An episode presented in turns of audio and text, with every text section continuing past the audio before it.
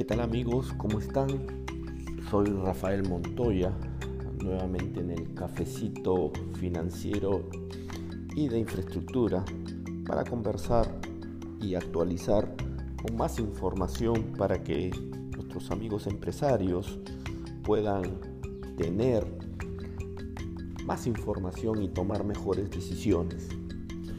Un tema auspicioso que venimos viendo en las convocatorias de procesos públicos, en particular en obras públicas, es que cada vez más entidades comienzan a aceptar la aplicación del decreto de urgencia 063 como una opción válida para poder firmar los contratos de obra eh, en sustitución de la fianza de fiel cumplimiento.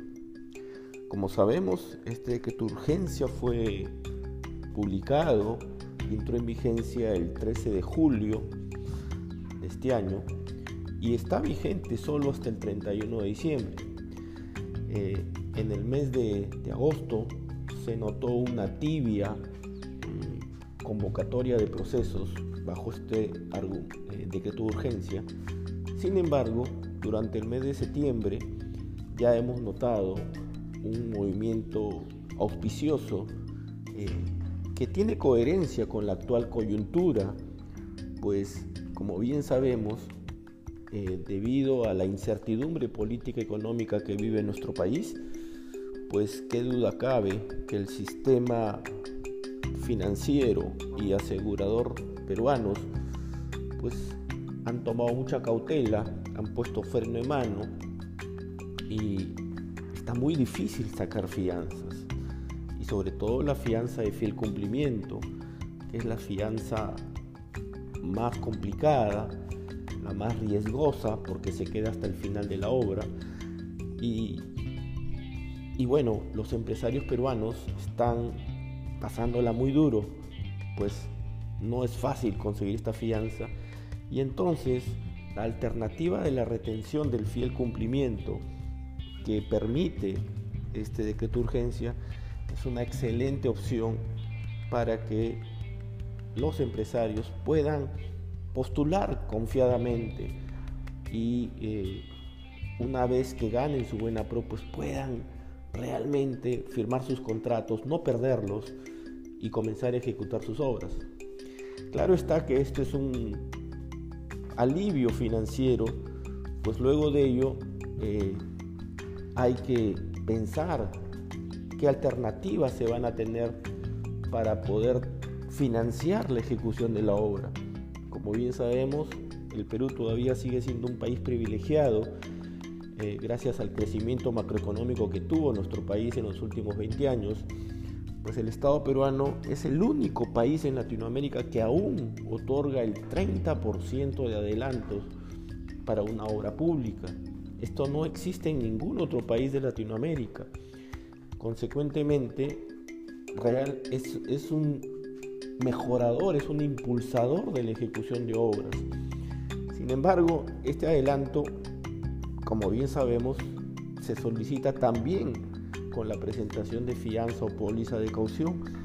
Y como ya hemos dicho, dado que está muy difícil sacar fianzas, pues se ha convertido en una ilusión también poder contar con ese adelanto. Y es ahí donde el fideicomiso de la ley, que también es otra novedad financiera que ahora se permite en la ejecución de obras, pues también va agarrando impulso. Y ya varias entidades públicas también están promoviendo la entrega de los adelantos con fideicomiso directo entre la entidad pública y el contratista. Pero lo que me está llamando más la atención, y para no salirme del tema del decreto de urgencia 063, es la forma curiosa como algunas entidades públicas vienen interpretando la aplicación de este decreto de urgencia 063.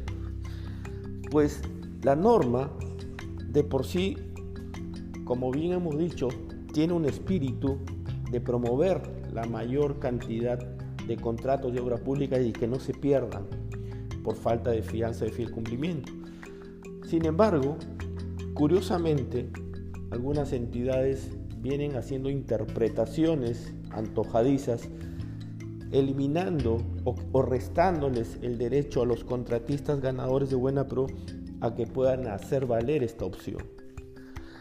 Una, eh, una opción curiosa es una entidad ha interpretado que el 13 de julio, fecha en que entró en vigencia este decreto de urgencia, constituyó una fecha de corte para interpretar lo siguiente. Como bien sabemos, el artículo 8 de este decreto de urgencia establece dos supuestos.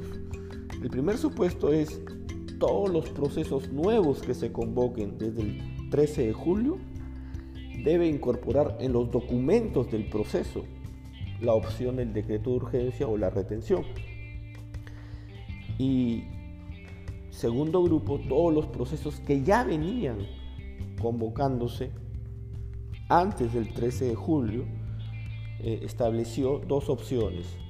Aquellos procesos que no tenían buena pro, la, el comité podía otorgar esta opción al momento de el acta de otorgamiento de la buena pro. Y la segunda alternativa es aquellos procesos que sí cuentan con buena pro. El comité podía otorgar esta alternativa hasta un día después del consentimiento de la buena pro. Pero la interpretación curiosa que hemos podido advertir de esta entidad pública, que obviamente me voy a reservar eh, eh, señalar qué entidad es, pero que ya está siendo, eh, es un rumor a viva voz en el mercado, es que ellos establecieron una fecha corte, y es decir, el 13 de julio, tu proceso, ¿en qué grupo estaba? ¿Estaba en el grupo de los nuevos o estaba en el grupo de los que ya tenían, ya habían sido convocados? Y entonces, si tu proceso el 13 de julio no tenía buena pro, pues el único momento en donde yo podía otorgarlo es hoy, septiembre, cuando otorgo la buena pro en el acta de conformidad. Y si no lo hago, no lo puedo aplicar. Porque el 13 de julio yo tuve una fecha corta. Y la segunda opción es, si el 13 de julio ya tenías una buena pro, tenías hasta un día después el comité para poder aplicar el decreto de urgencia. En otras palabras, todo se reduce, según la curiosa interpretación de esta entidad, a qué es lo que pudo o no pudo hacer el 13 de julio la entidad cuando entró en vigencia el decreto de urgencia. Esto no es así, porque como todos sabemos, las normas entran en vigencia hacia el futuro. Consecuentemente, esta interpretación caprichosa de la aplicación del decreto de urgencia lo que hace es recortar los derechos de aquellos contratistas que hoy, por ejemplo, en septiembre, como consecuencia de eh, el, el seguimiento de las etapas de un proceso convocado, pues recién hoy día en septiembre se otorga la buena pro y consecuentemente hoy día, septiembre, puede válidamente otorgarse este beneficio en el acta de otorgamiento de la buena pro. Como que también por alguna razón ya se contaba con una buena pro en septiembre, pero esta, esta buena pro fue impugnada y no quedó consentida, y entonces tuvo que ir al tribunal del OCE se pronunció, regresó y quedó consentida. Válidamente podría aplicarse este beneficio, tal y como dice el numeral 8.2 del decreto de urgencia, hasta un día después del consentimiento.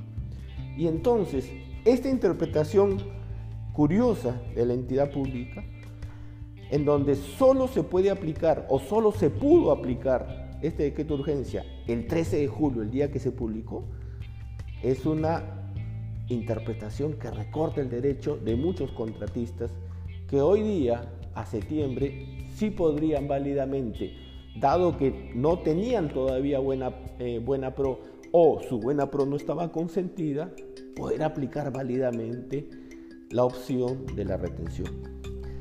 Entonces, vamos a seguir compartiendo información, vamos a seguir anunciando este tipo de situaciones para que los empresarios, los contratistas, no dejen que sus derechos puedan ser conculcados y más ahora en una coyuntura en donde todos los peruanos tenemos que estar unidos frente a la problemática actual.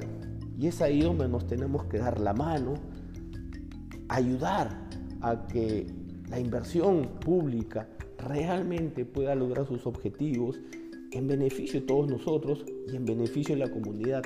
Porque mientras más obras existan, pues va a haber más satisfacción y más eh, beneficios para todos los ciudadanos.